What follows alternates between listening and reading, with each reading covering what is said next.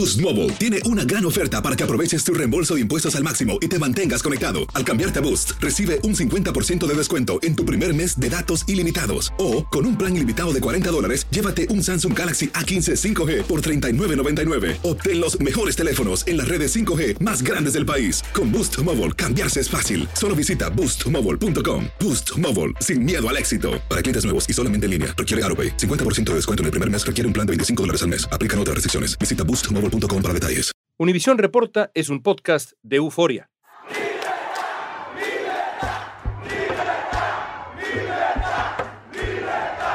Los cubanos protagonizaron la primera gran protesta masiva en la que participaron decenas de miles, algo inédito en más de seis décadas de revolución. Aunque el año pasado ocurrió la primera protesta social masiva en Cuba desde hace más de 60 años, y la era de los Castro terminó en 2018, las voces disidentes siguen siendo silenciadas. Con un amplio despliegue de policías y tropas especiales, el gobierno de Cuba ha logrado reducir las protestas populares. Son presos de conciencia, presos políticos del régimen de la dictadura de Raúl Castro y Díaz Canel. Los cubanos siguen a merced de un gobierno que no eligieron.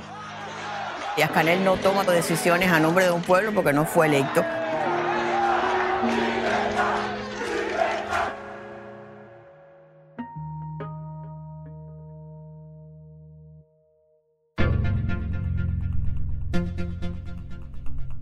Esta semana se celebra la novena Cumbre de las Américas en Los Ángeles, sin la presencia de Cuba y otros gobiernos considerados ilegítimos, dictatoriales, por Washington.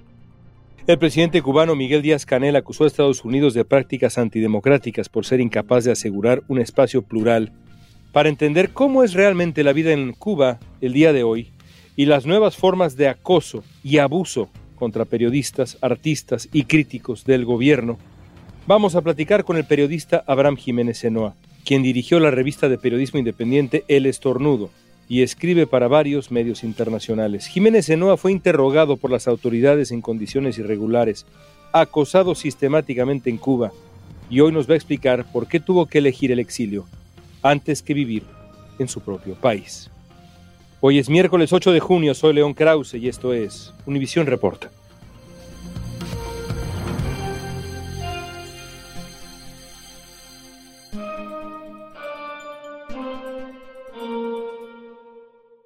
Abraham, te encuentro en Barcelona, no en La Habana. ¿Por qué estás en Barcelona? Bueno, estoy en Barcelona porque mm, el régimen cubano me obligó a salir del país, pero podía estar o en Nueva Zelanda o en Tahití o en Burundi. Barcelona fue lo que apareció gracias a mi pareja que pudo encontrar un trabajo acá y gracias a eso tuvimos como visa para llegar aquí, pero fue lo que apareció, pero pudo haber sido otro lugar.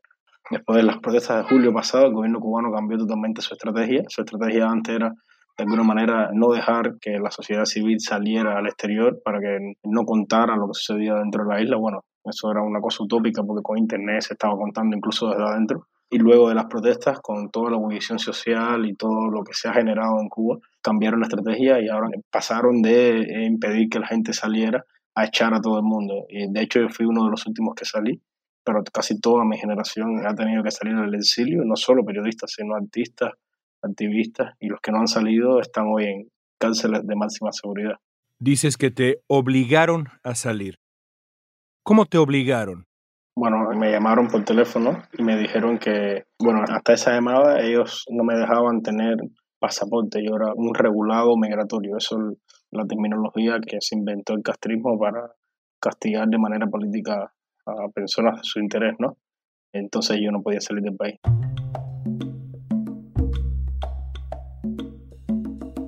Entonces, sabiendo eso, ellos me llamaron y me dijeron, mira, este es el momento, te vamos a dar tu pasaporte, pero para eso te tienes que ir ahora. Y si no te vas ahora, definitivamente te vamos a llevar a la cárcel y las consecuencias van a ser peores de lo que has vivido hasta ahora. Y entonces, bueno, si eso no es una obligación, yo tengo un hijo, entonces venían pasando cosas sumamente preocupantes, no solo a mí, sino a mi familia, y bueno, tomamos la decisión de salir para protegernos. El día que salí me hicieron un operativo policial en el aeropuerto, fue la despedida. Cuéntame. Unas semanas antes yo me habían dejado en prisión domiciliaria Y luego fue esa llamada la que te comento. Las eh, residencias eh, de la mayoría de los opositores y activistas fueron sitiadas para impedir que salieran de sus casas. Y bueno, logramos como armar el viaje y cuando llego al aeropuerto me estaban esperando agentes vestidos de civil que me siguieron hasta el último momento, de cerca, hablando por teléfono, viendo cada uno de mis últimos pasos. Yo hasta que el avión no despegó no estuve relajado tranquilo. Yo llegué a Europa y mi cabeza no estaba aquí tenía montones de sentimientos encontrados, tenía montones de sensaciones raras y claro, eso me hizo que los primeros meses estuviera aún como perturbado, eclipsado. Amén de todo lo nuevo, ¿no? Que yo me río ahora, pero en ese momento no me dan risa, como de pronto ver por primera vez la publicidad, ver propaganda, no saber, nunca tener una tarjeta magnética, nunca haberme montado en un metro, el mundo tecnológico, no sé, montones de cosas que para el resto del planeta son cosas normales, para los cubanos no, porque Cuba es como otra galaxia. Cuando quien sigue este podcast escucha esta crónica que has hecho, quizá podría imaginar que eres un disidente político, un líder de oposición, pero tu pecado es otro, tu pecado es ser periodista, independiente, crítico, publicado en el exterior. Ese fue tu pecado que te ha llevado al exilio. Sí, totalmente. De hecho, ellos no me dejaban salir justamente para amenazarme y tenerme chantajeado, decirme, si sigues escribiendo, nunca vas a salir de Cuba. Siempre seguí escribiendo, entonces se volvió todo lo contrario. Bueno, si vas a seguir escribiendo, pues te vas. Pero sí, de alguna manera, entonces yo creo que a los ojos de ellos, mi delito o la causa, para ponerla como más neutral, por la cual he tenido que exiliarme, de alguna manera, es por escribir, ¿no? Por contar durante cinco o seis años todo lo que ha ocurrido en Cuba. Y bueno, y no hay nada que le moleste más a ellos que la gente narre la isla. Este episodio de Univisión Reporta se publica justo cuando ocurre la cumbre de las Américas. Y me parece importante, Abraham, y mucho más ahora que estás exiliado, obligado al exilio por ser periodista, que nos describas cómo es la vida en Cuba. ¿Hay libertad de expresión en Cuba? No, para nada. De hecho, la Constitución de la República solo reconoce que el Partido Comunista de Cuba, que todos los medios de comunicación tienen que estar obligatoriamente subordinados al Partido Comunista de Cuba, que de paso es el único partido autorizado en el país. No existe otra organización política. Entonces, todos los canales de televisión, todas las emisoras de radio y todos los periódicos del país están dirigidos por el Partido Comunista de Cuba. Y el que haga periodismo fuera de ese ámbito, como lo hacía yo, para las consecuencias. Bueno, y además en algunos casos pueden ir a la cárcel. Es por eso que a los periodistas independientes los acosan, los llevan a la cárcel, los dejan en prisión domiciliaria, los persiguen, viven secuestrándolos, intervienen en su comunicación. Y no solo los periodistas independientes, también todo aquel que se exprese desde el arte, desde el activismo, pasa por lo mismo. De hecho, en Cuba, en 63 años, son contadas las veces que se han producido protestas justamente porque salir a la calle y con un cartel equivale a ir a la cárcel. No estoy exagerando.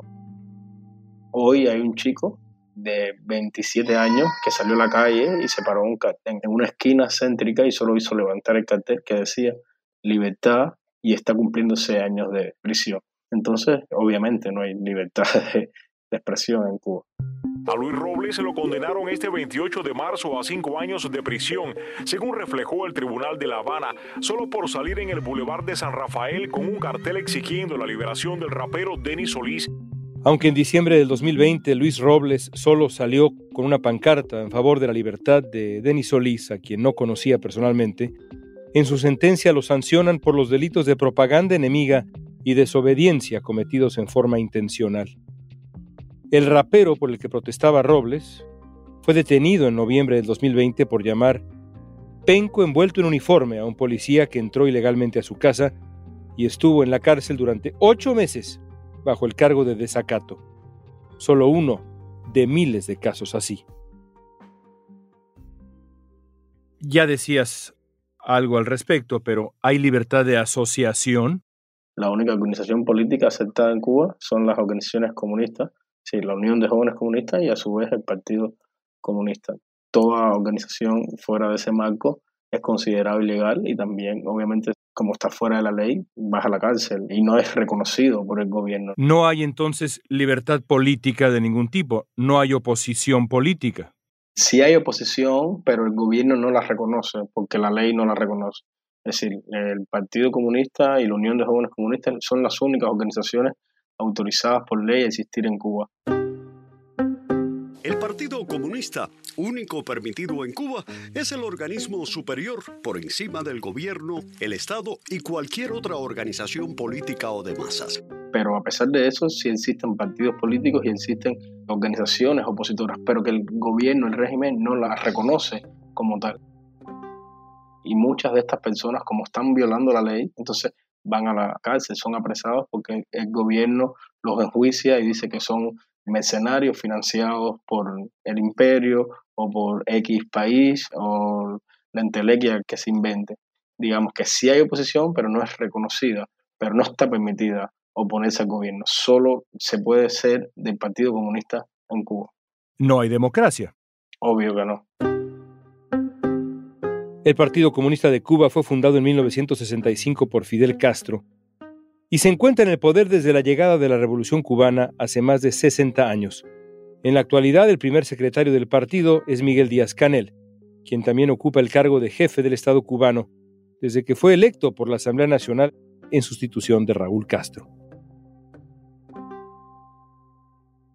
Hay todo un debate ahora sobre cómo la defensa del régimen cubano implica la defensa de la autodeterminación de los pueblos. Es lo que dice, por ejemplo, el presidente de México, López Obrador. Hoy, en este momento, ¿el pueblo de Cuba es libre de determinar su destino? Ese es el punto. Yo estoy de acuerdo en teóricamente en que son los cubanos los que tienen que decidir qué es lo que quieren como país, como proyecto colectivo. Pero el tema es que hoy la isla de Cuba esos 11.2 millones de habitantes están secuestrados por un sistema político, están secuestrados por un partido político y no tienen manera de soltarse de los tentáculos del totalitarismo. No hay manera de decir lo que uno piensa, no hay manera de cambiar las cosas, no hay manera de dialogar con el gobierno. De hecho, si las protestas de julio lo evidencian, la gente salió a la calle a decirle al gobierno, queremos un cambio, queremos que esto no se tuerza más, esto ya está yéndose ya se fue barranco abajo. Se cuentan por cientos los jóvenes cubanos que han sido sentenciados hasta 30 años en prisión por delitos que van desde desacato hasta sedición. Y la respuesta del gobierno a esos pedidos sociales fue meter preso a casi mil personas, incluidos menores de edad, expulsar del país a toda la sociedad civil, donde me incluyo, y sembrar el terror. Esa fue la respuesta. Entonces no hay tal libre determinación de los cubanos. Hoy los cubanos no pueden decidir, no pueden decir ni esta boca es mía, porque eso equivale a ponerse a merced de una pena. El presidente de Chile ha dicho que la estrategia del continente frente a Cuba no ha funcionado, que hay que cambiar de estrategia. ¿Qué estrategia sí funcionaría para acercar la libertad a Cuba? Yo creo que todo tiene que empezar por reconocer la comunidad internacional, la opinión pública, de que Cuba es una dictadura. Si Cuba sigue siendo la vanguardia y el rostro de la izquierda latinoamericana, si Cuba sigue siendo asumida en el mundo entero o en parte del mundo como un país progresista, si se sigue tratando a Cuba como un país normal y no como una dictadura, estamos ante un problema.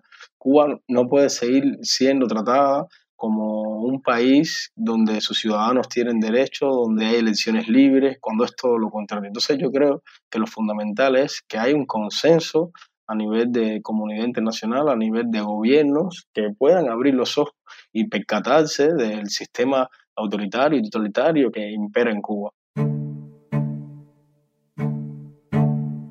El presidente de México, Andrés Manuel López Obrador, insistió que no asistirá a la Cumbre de las Américas ante la negativa de Estados Unidos de invitar a regímenes no democráticos de la región, algo que calificó como exclusión. Ha dicho el presidente de México, sería injusto que nosotros asistiéramos a una cumbre bajo esos conceptos, o sea, el hecho de que no inviten sobre todo a Cuba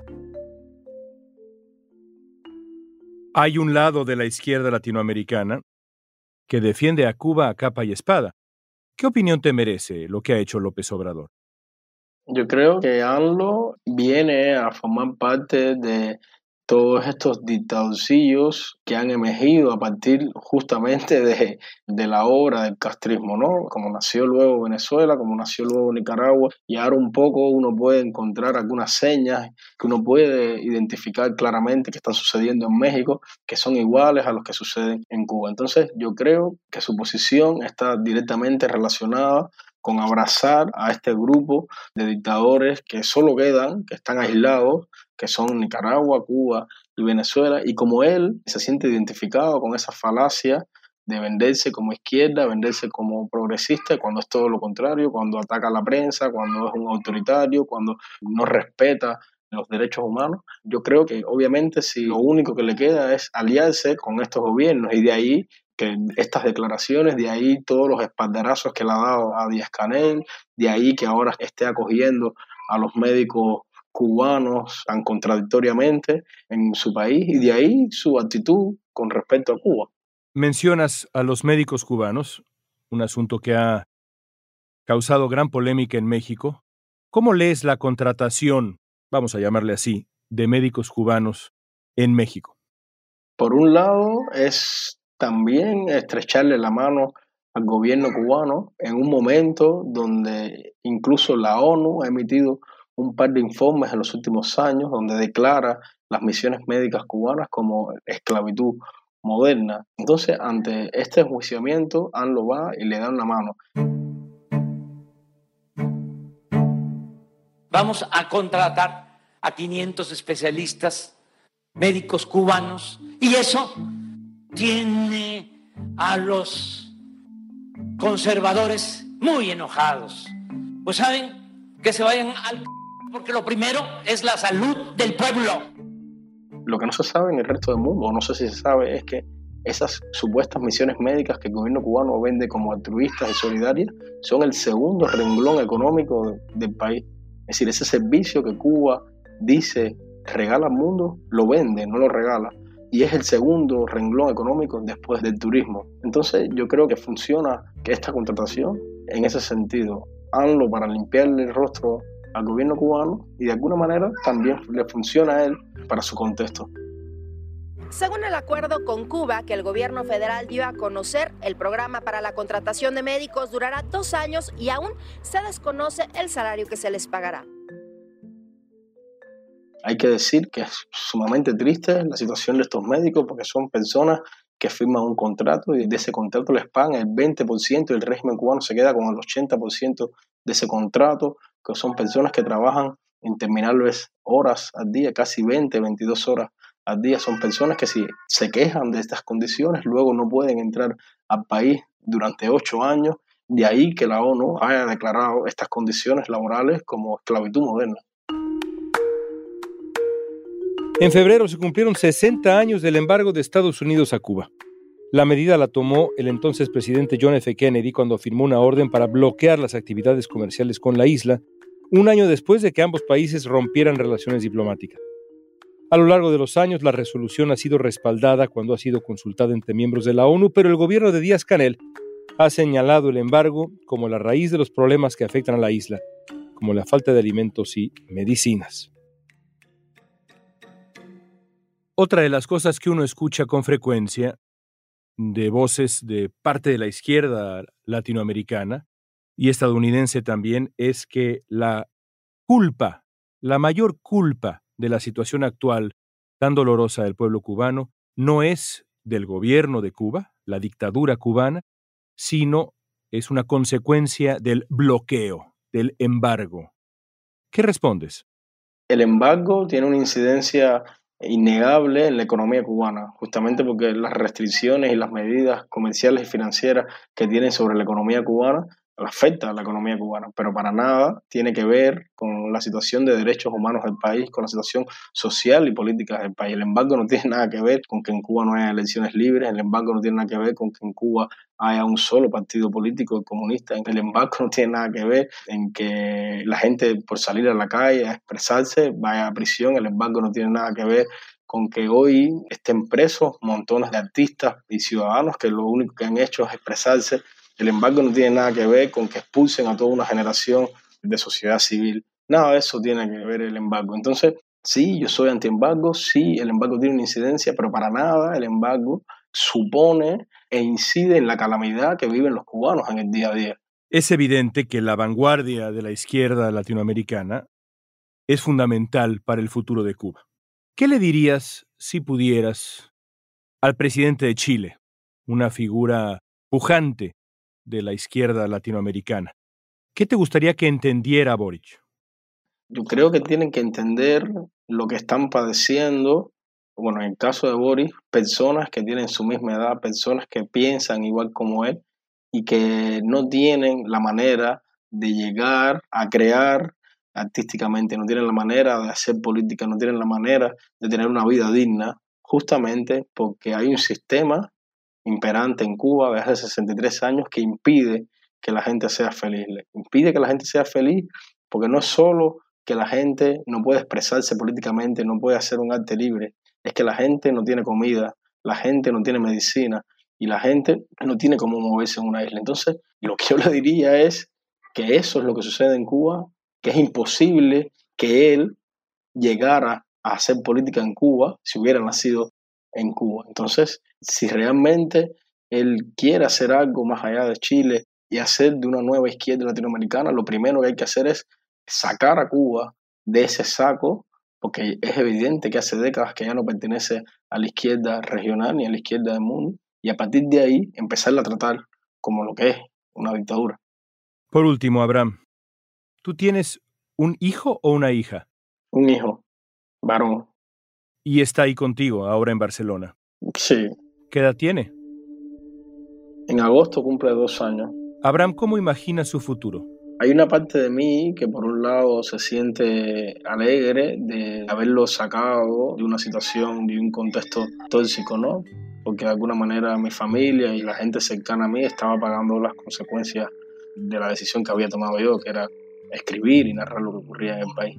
Y sacarlo de ese contexto y que crezca en una sociedad más democrática, una sociedad más libre, me da mucha alegría, ¿no? Todo lo contrario a lo que me pasó a mí pero por otro lado me da sumamente mucha tristeza cuando pienso que va a crecer en un país que no es el suyo, en una cultura que no es la suya, alejado de toda su familia, que va a tener que hablar otra lengua, que va a tener que referirse a Cuba como un país lejano donde nació, pero que básicamente no va a tener ningún recuerdo. Me rompe el corazón pensar que la idea ¿no? de tenerlo que haber sacado de, de su idiosincrasia sin que él haya tenido que tomar esa decisión. Gracias, te agradezco enormemente.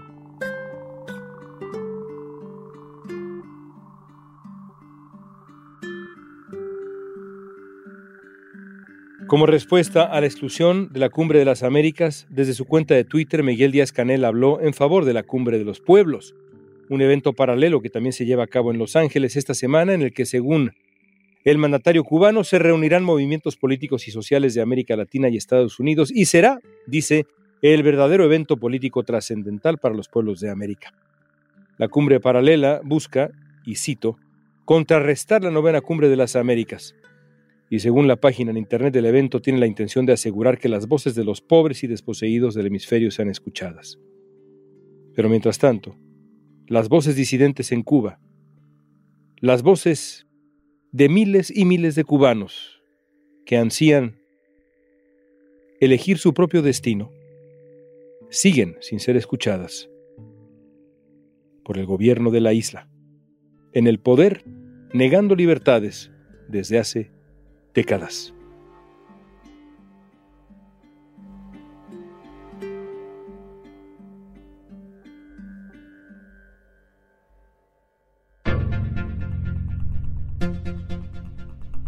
Esta pregunta es para ti. ¿Qué opinas de lo que escuchaste en palabras de Abraham Jiménez Enoa? Usa la etiqueta Univisión Reporta en redes sociales y danos tu opinión en Facebook, Instagram, Twitter o TikTok. Si te gustó este episodio, síguenos y compártelo con otros. En la producción ejecutiva, Olivia Liendo. Producción general, Isaac Martínez. Producción de contenidos, Mili Supan. Asistencia de producción, Isabela Vítola y Débora Montaner. Música original de Carlos Jorge García, Luis Daniel González y Jorge González. Soy León Krause. Gracias por escuchar Univisión Reporta.